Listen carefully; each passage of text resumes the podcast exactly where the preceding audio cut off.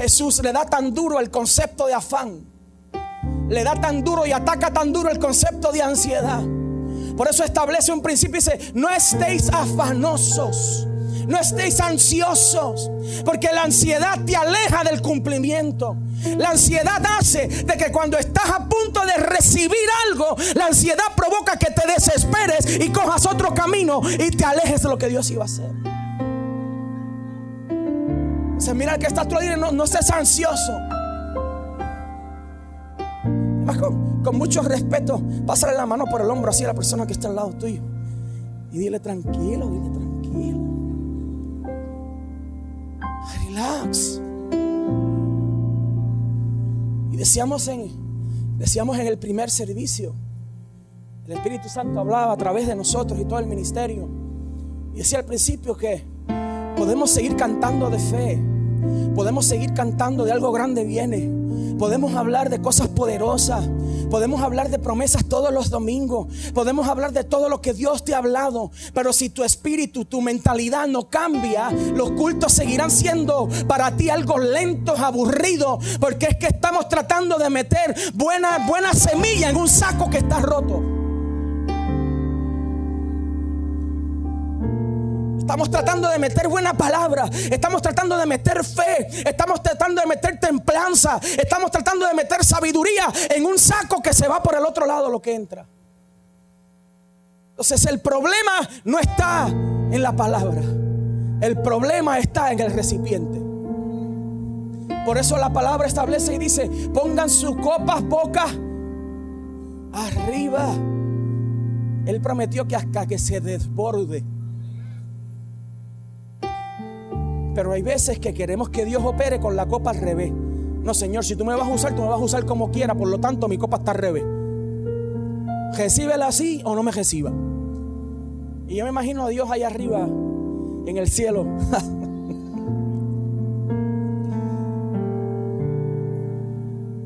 Entonces, en esta, entramos en eso ahorita para no adelantar. Quiero comenzar de una manera diferente. Hoy día conmigo diferente. Quiero comenzar de una manera distinta a lo que siempre hacemos. Y quisiera, como introducción, escuchar un predicador hace un tiempo de Latinoamérica que decía que los pastores y predicadores vamos a tener que empezar a predicar con las primeras planas de los periódicos abiertas. Porque es la única manera que vamos a poder comenzar a atacar la verdadera necesidad del pueblo. Las primeras planas las portadas de los periódicos reflejan lo que como sociedad somos en este momento. ¿Quiere que se lo compruebe? Yo me puse a hacer un research y les voy a introducir este mensaje hablándole de las primeras portadas de todos los rotativos del país al día de hoy. Las noticias de portada de los principales rotativos del país al día de hoy, 7 de octubre del 2018. Portada del nuevo día, día conmigo, nuevo día. Portada del nuevo día. El futuro de 50 bomberos pagados por FEMA es incierto. Día conmigo, incierto.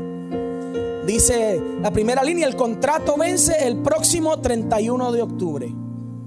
Segunda noticia, la jurisdicción del boquete en Trujillo Alto es un misterio. ¿Cuántos vieron la noticia del boquete en Trujillo Alto? Que no es que el carro cogió un hoyo, es que el carro se fue por un hoyo. En Puerto Rico los carros no cogen hoyo, se van por el hoyo. Dice la línea, el terreno que se dio el viernes lucía ayer cerrado o cercado, pero sin indicios de que sería reparado. Otra de las noticias, Marcia Rivera Hernández dice que lo que vive el país es una esquizofrenia. Dice la socióloga y economista, sentenció que los principales partidos del país, uno está senil y el otro tiene demencia juvenil. Como es política, no voy a entrar ahí. Usted eh, infiera quién es el de demencia juvenil y el otro quién es el senil. La noticia de portada de primera hora. Noticia de portada de primera hora. Incidente violento en Plaza Las Américas. ¿Cuántos vieron la noticia? Incidente violento en Plaza Las Américas. Lo más impresionante de esta noticia es que nosotros estábamos frente al problema. Ayer estábamos en, plaza con, con, con con Nachira, con mis hijos y mi esposa, estamos en plaza y frente a Taylor estamos bajando la escalera eh, eléctrica y como cuando íbamos por la mitad, sabes que usted se relaja, en la escalera eléctrica usted se relaja. De momento se escuchó un, todo el mundo gritando como si hubiera caído una bomba y lo que nosotros, pues obviamente, ¿qué está pasando? Y la gente que estaba detrás de nosotros corriendo. Y eran como tres o cuatro personas atrás nada más. Y yo veo que lo que se le veía el perro a la chila era así volando entre, la, entre, la, entre los escalones. Valerie venía otra vez, pues pasó por el lado, Padre, protégenos, Padre, protégenos. Maite venía como una loca, ¡ay! ¿Qué está pasando? Y en medio de todo esto yo dije, esto es una tremenda oportunidad para que yo sea el héroe de mis hijos. Y me paré yo firme, buscando que no viniera nada. Y cuando todo el mundo bajó la, escalera, pudimos ver el, el, muchacho tendido en la escalera, bajando con el mismo ritmo de la escalera. Los chorros de sangre salían de la nariz para arriba, así. Algo violentísimo. Fabián comenzó a brincar. Tuve que volverme terapista de situaciones de crisis. Me quedé ahí al lado del muchacho. Fue justo cuando empezó. El otro muchacho, adivina lo que hizo la, la persona que lo agredió. Adivina lo que hizo. Le pasó por el lado en la escalera así. Y frente a todos nosotros. El tipo muriéndose. Y como si con él no fuera la cosa. A mí me dieron unas ganas santas de empujarlo a la fuente. Porque yo dije, caramba, 270 libras en contra de ese flaquito. Si yo le doy un empujón, tiene que caer al chorro. Es que tiene que caer al chorro. Y de aquí a lo que sale del chorro no me va a hacer nada porque ya los guardias están aquí. Pero luego pensé y dije, si me involucro en el problema, voy a ser parte del problema, me van a estar llamando para resolver cuál fue la situación. Yo no sé lo que fue lo que la persona le hizo. Es, un revolú, nos quedamos ahí hasta que vinieron los guardias, lo cogieron al muchacho. Y el muchacho, lo que quiero traer en esta noticia es que cuando venía agarrado por los policías, esta era su cara, así. Completamente fuera de sí mismo la ciencia lo cataloga como esquizofrenia, como locura. Yo lo catalogo como malicias del infierno. Que toman la posesión de una persona y la persona no sabe qué hacer. Porque se veía una persona muy bien vestida, se veía un señor muy bien preparado, pero fuera de sí mismo. Estaba en la mente, no estaba ahí. Segunda noticia, que aparece, terremoto de 5.9, noticias mundiales, terremoto de 5.9, sacudo el noroeste de Haití. Noticias de policías y tribunales. A la cárcel tres jóvenes por tiroteo en Mayagüez que dejó un muerto y diez heridos. Noticias de portada del metro. Se vuelve a repetir la noticia del violento ataque en Plaza de las Américas. Reportan temblor sentido al oeste de Puerto Rico. Alcanzó 5.9 grados de intensidad.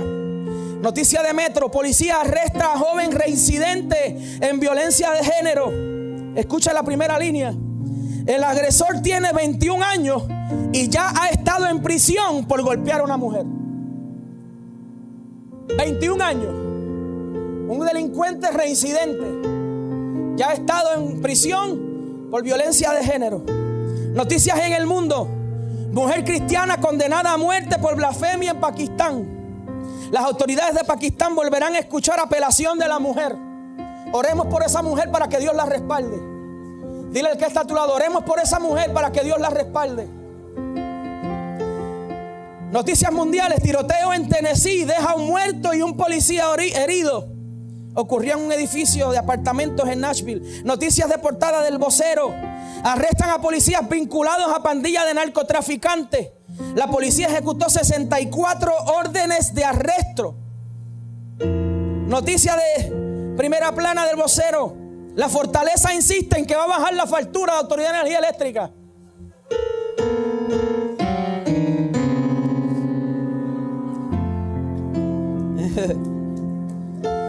Noticia de primera plana del vocero. Astros se llevan el primer juego. Mira, dice, Astros se llevan el primero. Está profetizando entonces. Ah, pues el segundo. Muy bien. Yo no estoy al día con nada de eso de pelota. Pero aquí hay un astro. Están los astros aquí. Que se ponga de pie. El, no, no, aquí hay astro. Pero todos ustedes se ocultan. ¿Sabe por qué? Porque mira cómo este hombre viene al domingo. Mira, levántate, astro número uno. Mire eso. ¿Lo? Él no se avergüenza, él no se avergüenza de su equipo porque es poder de Dios, dice. Y cuando está Golden State, este hombre lo que le falta es que traiga la bola y en medio del devocional empieza a dribblear ahí. El uniforme de Golden State. ¿Ok? Así que todos estos son noticias de primera plana, noticias plana del bolsero. Aurea Vázquez ofrece su versión. ¿Cuándo saben la historia de Aurea Vázquez? La mujer que acusan de hacer eh, conspirar para matar a su esposo, aparente y alegadamente. ¿Ok? Y la persona que, la persona que fue de testigo la persona que fue de testigo dijo que lo había contratado para matar a más personas todavía. Todo eso está en un caso y eso todo se está luchando allá en los tribunales. Salió culpable, sí, salió culpable. Sorprenden a sujeto intentando introducir droga a la cárcel. La última noticia, y es la más que llena de fe al lector. Puerto Rico no está preparado para un terremoto. Así presentamos la noticia aquí en Puerto Rico. Te levantas en la mañana, tomas tu taza de café, entras al periódico y te encuentras, Puerto Rico no está preparado para un terremoto. Entonces, estas son las primeras planas de los principales rotativos del país. Esto es lo que la gente consume y lee todos los días. Ahora dígame usted si con esta noticia la gente no va a estar cargada en su mente. Brother, lo que hay en la calle son un montón de gente desesperada. Gente que no sabe qué hacer. Porque los principales medios de este país lo que hacen es reseñar las cosas que hacen que la gente se cargue más todavía. Entonces la iglesia hace algo positivo, la iglesia hace algo chévere y lo meten en la página 64, en el cuadrito más pequeño. Entonces quiere decir que estamos enfrentando una generación de personas que están ansiosas, cargadas, rodeadas de malas noticias. Pero una pregunta que quiero hacer en esta mañana, ¿qué también conocemos al Dios que decimos creer?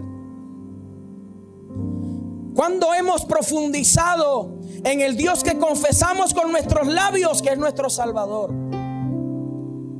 ¿Cuánto demostramos confiar en aquel que ya ha hecho tantas cosas y milagros en nuestra vida?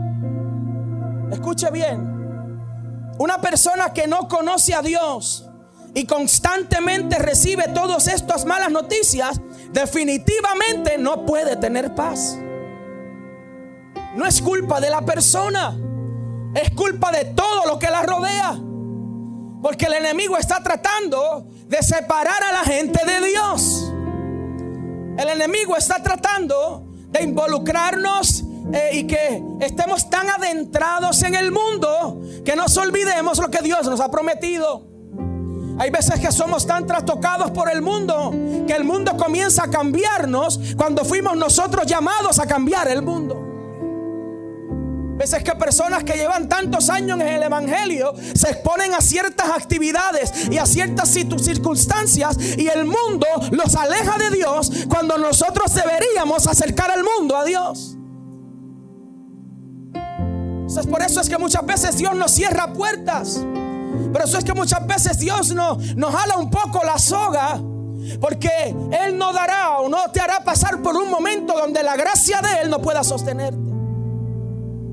Pero a veces tomamos tantas malas decisiones que nos metemos en lugares, que nos exponemos tanto, que no les queda otro remedio a Dios de decir, ahora con esto tendrás que aprender por ti mismo.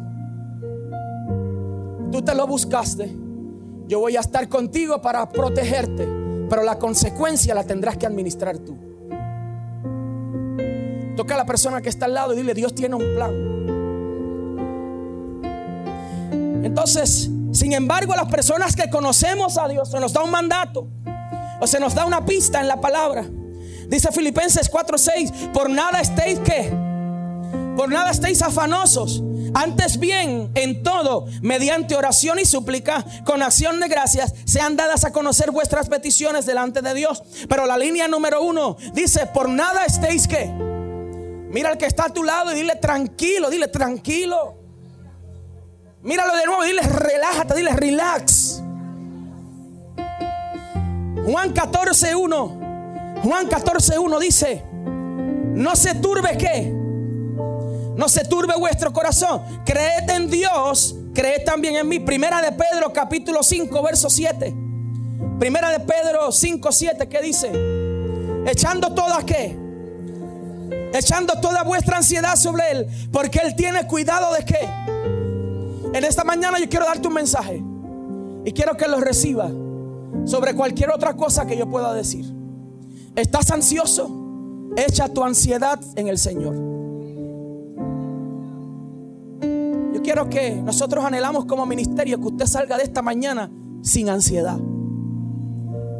Vamos a tratar que en los próximos 15 minutos usted reciba un antídoto de fe para que se vaya de este lugar sin un poco de esa ansiedad que está cargando.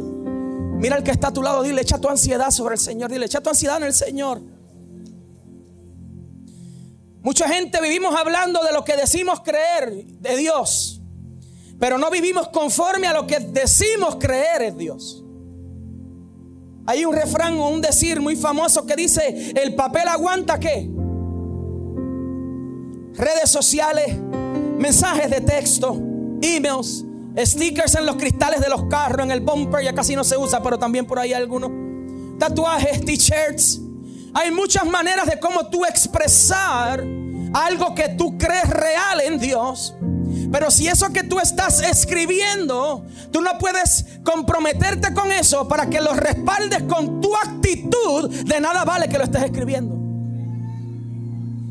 Puedo llenar todos los días mis redes sociales con mensajes tremendos. Pero si yo no vivo ni por uno de ellos,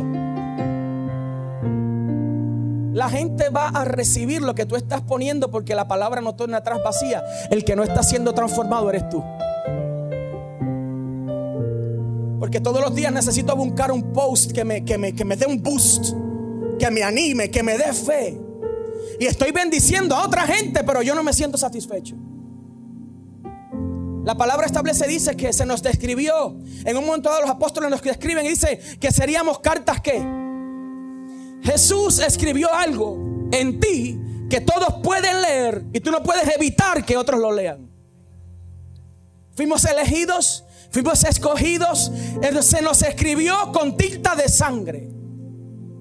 Por eso usted no puede ocultar las promesas de Dios en su vida.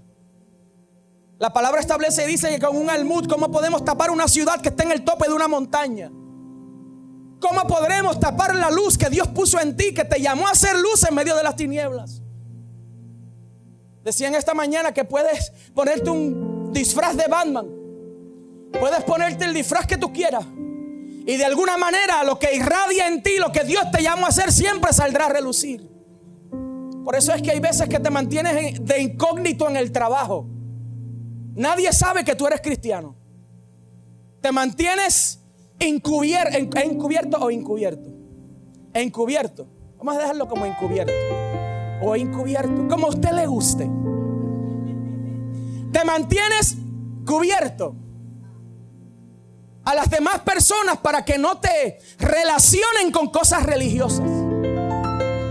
Te mantienes escondido te pones una máscara para que la gente no te identifique como un aleluya. Pero de momento hay una persona en crisis en el trabajo y te vas sentadito en el almuerzo solo, sola. Y quieres que nadie se te pegue para terminar de hacer tus cosas y estás envuelto en tus cosas. Pero alguien se acerca donde ti y te dice, oye, tú eres cristiano. Y no te queda de otra que decirle, Perdóname, ¿eres cristiano? Mira, discúlpame, pero es que estoy pasando por una crisis tremenda y como que siento algo de acercarme a ti que ores por mí. ¿Cómo puede un albud tapar una ciudad que está en el tope de una montaña? Nadie podrá ocultar lo que Dios puso en ti que tú eras. Nadie. Aléjate, dile al que está a tu lado, corre todo lo que quieras. Míralo de nuevo, míralo de nuevo con cariño y dile, corre todo lo que quieras. Porque en algún momento la palabra te va a alcanzar. Toca, dale cinco a tres personas y dile, corre todo lo que tú quieras. Dile, corre todo lo que tú quieras. Porque en algún momento la palabra que viene siguiéndote te va a alcanzar. ¿Sabe por qué viene siguiéndote? Porque la palabra establece un principio importante que muchas veces tergiversamos. Y nosotros no vamos persiguiendo bendiciones. La palabra dice que las bendiciones nos persiguen. Entonces aquí hay un montón de gente en esta mañana que las bendiciones te están siguiendo. ¿Alguien lo creerá en fe? Toca a la persona que está al lado tuyo y dile, hay bendiciones que te vienen siguiendo. Pero tiene que llegar un momento dado en que tus planes cesen, que te pongas, eh, que te detenga para que tus planes terminen y comiencen los planes de Dios. Todos los, todos los proyectos y proyecciones indicaban que para el semestre que viene, el anhelo de mi corazón era comenzar la nueva empresa. Todos los permisos están, todas las permisologías, permisos de edificio, ya tenemos varios lugares vistos todo lo que es sistema, etcétera, etcétera.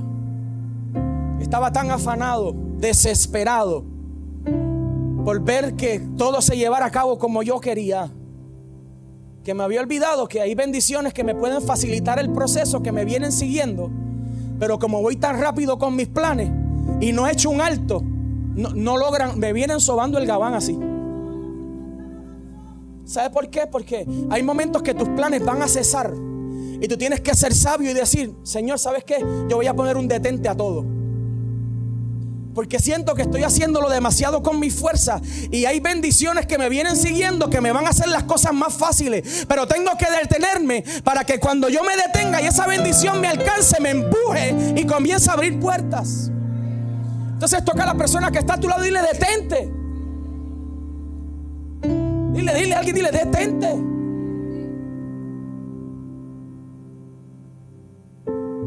Gente aquí que en esta mañana Dios los va a detener. Detente. Para. Los cálculos tuyos no son los mismos cálculos de Dios. Mira al que está a tu lado y le para. Si hay cosas en tu vida que tienen que parar, para. Porque si Dios te está hablando y te dice para, es porque viene algo que te va a impulsar y te va a abrir las puertas y va a ser más poderoso de lo que tú pensabas que sería. Seremos cartas abiertas. ¿Qué hacemos cuando debemos traer lo que decimos ser a la realidad? Lucas capítulo 12. Lucas capítulo 12, verso 22. Lucas 12, 22 dice, luego Jesús les dijo a los discípulos, por eso les digo, no se preocupen por su vida, que comerán ni por su cuerpo con qué se vestirán. La vida tiene más valor que la comida y el cuerpo más que la ropa. Fíjense en los cuervos, no siembran ni cosechan ni tienen almacén ni granero. Sin embargo, Dios los alimenta. ¿Cuánto más valen ustedes que la sabe? ¿Quién de ustedes, por mucho que se preocupe, puede añadir una sola hora al curso de su vida? Mira lo que dice la versión 960. La versión 960. ¿Y quién de vosotros podrá con afanarse añadir a su estatura un codo? Levante la mano todos los bajitos. Los bajitos. Levante la mano todos los que son bajitos. ¿Cuántas veces yo he deseado en mi corazón que me le... ¿Ustedes cuántos vieron la película de Spider-Man, la 1, la 1? Que él se levantó una mañana y cuando se miró al espejo tenía abdominales, estaba cortado, músculo. A mí me encantaría alguna mañana levantarme y que yo me mire al espejo y mida 6'4. O sea, darle, darle, darle esa bendición a mi mujer que ande con un hombre de 6'4. Que cuando llegue al cine, cuando yo llegue a esa entrada, ese, ese tipazo de 6'4 al lado de ella, ahí sólido. Pero Dios la quiso bendecir con uno de 5'8 y medio. La bendijo con tres muchachos. Y hemos establecido una familia. Entonces, ¿cuánto usted desearía que se le alargaran los días? ¿Cuánto usted desearía que cosas tal vez en su cuerpo cambiaran? ¿Cuántas cosas usted desearía que, como dice ahí literalmente, se nos fueran añadidos 4 o 5 pulgadas de estatura? Y tú te levantaras una mañana de 6, 4. ¿Cuánto más tú puedes hacer eso? ¿Cuánto, cuánto, cuánto mucha gente quisiera eso? Ahora dice la palabra, el verso 26. Ya que no pueden hacer algo tan insignificante, pero este verso está relacionado y haciendo una retrospección al verso 1. Jesús le describe todo eso para resumir el verso 1 que le estaba hablando de que no se preocuparan. Le dice, ya que no pueden hacer algo tan insignificante, ¿por qué entonces se preocupan por los demás? Si ustedes no pueden vencer su ansiedad, ¿cómo pueden ayudar a alguien? Si ustedes no pueden resolver su afán, ¿cómo pueden ayudar a otra persona que lo necesita? Jesús le está diciendo, desconéctense de su ansiedad, desconéctense de su necesidad inmediata, porque de la única manera que puede satisfacer a otros es reflejándome a mí. Mira al que está a tu lado, dile detente, dile detente. Míralo de nuevo a la cara y le para, dile para, para. Estás desesperado dando cantazos. Estás botando chavos de más. Estás haciendo las cosas a lo loco para después decir que Dios no te respaldó y te vas de la iglesia.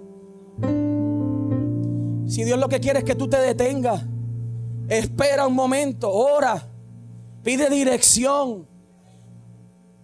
Escribí en el 2013, hace unos años atrás, cuando comenzó el mover y la situación de irse para Estados Unidos, todo el mundo quería que te fueras para Estados Unidos. No te encontrabas una persona que te dijera, pues, tus hijos van a ser bendecidos allá, brother. Móntate en un pasaje, montate un pasaje y vete por Orlando. Y no te encontrabas una persona que no te dijera, viaja, brother. Móntate con tus nenes, porque van a ser bendecidos allá. Y todas las personas que se encontraban contigo, ven, yo te ayudo con los pasajes, llévatelos de aquí. Y escribí en el 2013 algo en mi Facebook, le dije esta mañana los que me tienen en Facebook. Y es que si Dios me llamó a bendecir esta tierra, primero que yo salir corriendo porque algo se descontrola, yo tengo que pedirle al mismo que me creó y me puso aquí que Él dirija mis pasos. Entonces venía a mi mente que mucha gente piensa que Dios bendice por coordenadas. Mucha gente piensa que Dios bendice según tu ubicación en el mundo. Me voy para Texas porque allá la hora está a 20 dólares la hora. Está tremendo. Me voy para, para wherever, you name it, para Washington porque la hora está allá en 25 dólares. Me voy para New York porque el rate por hora en el mínimo federal son 18.25. Me voy para allá porque eso está tremendo. El problema es que si tú te vas para allá sin dirección divina, lo que no podías pagar aquí en 7.25, allá tampoco lo vas a poder pagar por 20 la hora. Porque la persona que se mueve sin dirección se mueve sin respaldo. La persona que se detiene un momento y espera la voluntad de Dios cuenta con el respaldo de Dios. Y para el mundo pensarás que estás atrasado. Pero para Dios es un avance. Entonces mira a la persona que está a tu lado y dile, no te vayas, dile, no te vayas. Las caras cambiaron. Hay gente que tiene las maletas hechas ya. Hay gente que tiene las maletas en la casa, en un, closet por ahí, preparada En cualquier momento. Hay gente que está reuniendo dinero para irse. No te atrevas a montarte en un avión sin que Dios te hable. ¿Sabe por qué? Porque en el momento de la crisis de los 90, mi papá le iba a pasar exactamente lo mismo. Ya él había hecho las maletas y estaba orando de Dios para irse por Lando. Y había hecho las maletas. Tenía todo listo. Todo estaba cuadrado. Y cuando iba a, manifestar esa palabra y nos iba a llevar allá por el bienestar de sus hijos para que echáramos para adelante, un, hombre llamado eh, José Antonio Ramos lo llama y le dice, ¿para dónde tú vas? Y mi papá cuenta en la experiencia cuando la dice, pues bueno, no, estamos bien, está todo bien. Y el Espíritu Santo lo toma y le dice, vacía las maletas porque no te vas de aquí hasta que yo te diga. Esas son experiencias que la gente piensa que son mentiras.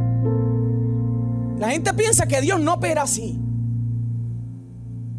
Pero Dios se mete en cada área de tu vida. Y es capaz de transformar cada área de tu vida. El área más oscura de tu vida, Dios puede cambiarla, pero Él necesita que tú le des acceso. El pecado más horrible que tú estés cometiendo actualmente, el pecado más oscuro que tú estés viviendo en este momento que no sabes cómo deshacerte de él, Dios es capaz de confrontarlo en amor y cambiar toda tu vida. Pero necesitas darle acceso. Mira el que está a tu lado y dile, dale acceso a Dios. Para cerrar en esta mañana, el mismo Dios que habló en el verso 1 de Génesis, que en el principio creó Dios, es el mismo Dios que cierra luego de 66 libros.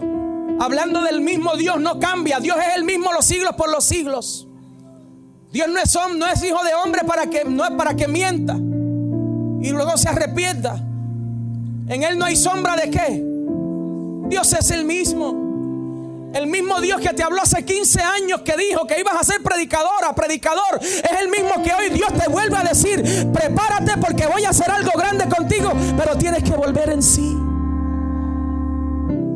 Tienes que hacerte consciente de esa palabra. El pastor hablaba con nosotros el miércoles del hijo pródigo, día conmigo, el hijo pródigo. El hijo pródigo cuenta que es la parábola tremenda cuenta que el padre dividió y dividió sus bienes y uno de ellos se fue. ¿Cuántos se acuerdan de la canción de Juan en la ciudad? De Richie Ray y Bobby Cruz. ¿Cuántos la cantaron? Muchas veces. Ay, no hay salseros aquí, está todo el mundo tapado. Juan en la ciudad. Y en la gran ciudad, Juan gozaba qué? Placeres, hermosas mujeres. Pero un día Juan se halló qué? Todos sus amigos, ¿qué pasó? Ahora Juan, frío y hambriento se puso. ¿Qué dijo? Qué feliz yo era cuando estaba con papá. Si regreso, quizás me perdonará. Lo que él no sabía es que ya Dios había obrado en el corazón del Padre y la intención de la parábola era mostrar un amor misericordioso sobre cualquier cosa. Dice que cuando regresó, la parábola cuenta y Jesús cuenta en la parábola que el hijo le dice, hazme como uno de qué. ¿De tus qué? Repítalo, ¿de tus qué? ¿Quién me dice que es un jornalero? Levante su mano y dígame ahí sin miedo, ¿qué es un jornalero? Dígalo, ¿quién qué, qué es un jornalero? ¿Un qué? Un empleado, un trabajador. Dice que cuando volvió en sí, regresó al Padre y quiso que el Padre lo hiciera un empleado. Pero Dios nunca te dará una posición que tú no perteneces. Por eso lo que Jesús estaba tratando de enseñarle era, el Padre en las otras palabras le dice, ¿para qué me pidas si que eres un empleado, si todo lo que hay aquí es tuyo? Y dice la palabra que le dio qué? Le dio un anillo, le dio otras ropas y mandó a matar qué? una persona que había gastado todo, que había malgastado todo, que había botado todo, que había despreciado todo. El padre, como si nada hubiera pasado, le dice, aquí está tu anillo, aquí está tu ropa nueva. Y como decía la canción de, Richie Ray, el papá decía, mi hijo ha regresado, celebración. Dios está esperando que tú vuelvas en sí, no para penalizarte por los pecados que has realizado, sino para que haya una fiesta en la casa, porque hay un propósito más que vuelve a casa.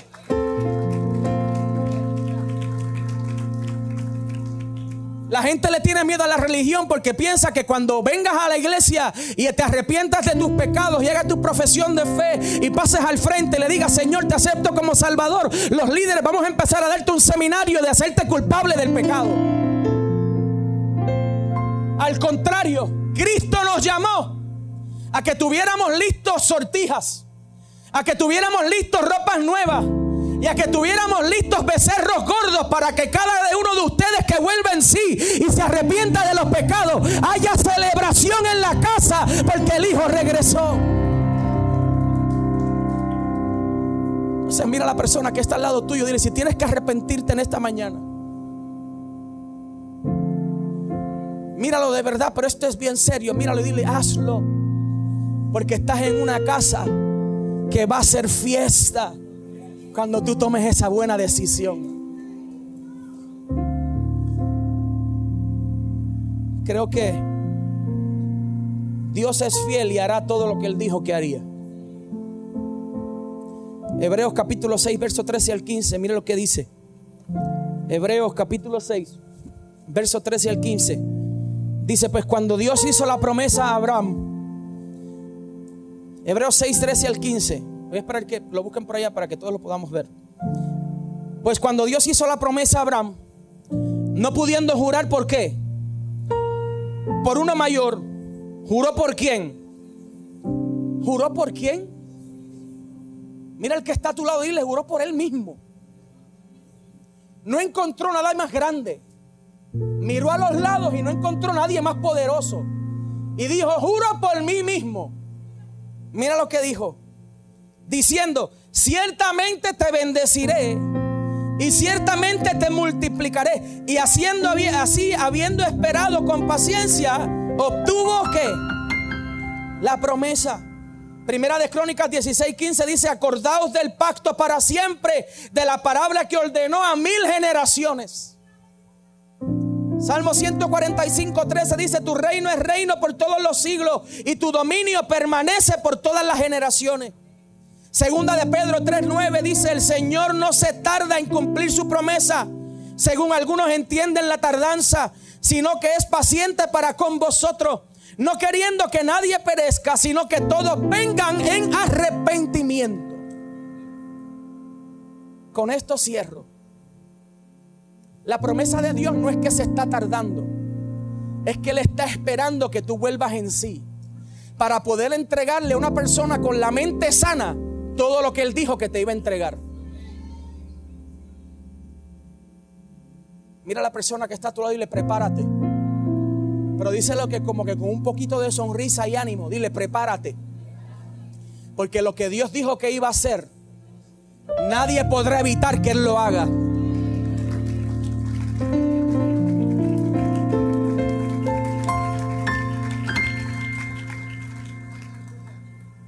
Ponte de pie en esa mañana ya. Voy a culminar para que usted vaya a almuerce con su familia. Ya usted se llenó el espíritu de buena palabra. Ahora va a llenar su estómago de buena comida. usted vaya en paz y comparta con los suyos. Pero antes de irnos es muy importante que le demos este espacio al Espíritu Santo. Y yo quiero que usted me ayude a que este es uno de los momentos más importantes de todo esto que hemos hecho. Porque es el momento donde el Espíritu Santo tiene un espacio en donde nos detenemos de predicar, donde nos detenemos de cantar y hacer cualquier otra cosa y le decimos, Espíritu Santo, toma el control de este momento. Y toda mente que esté cautiva, declaramos libertad.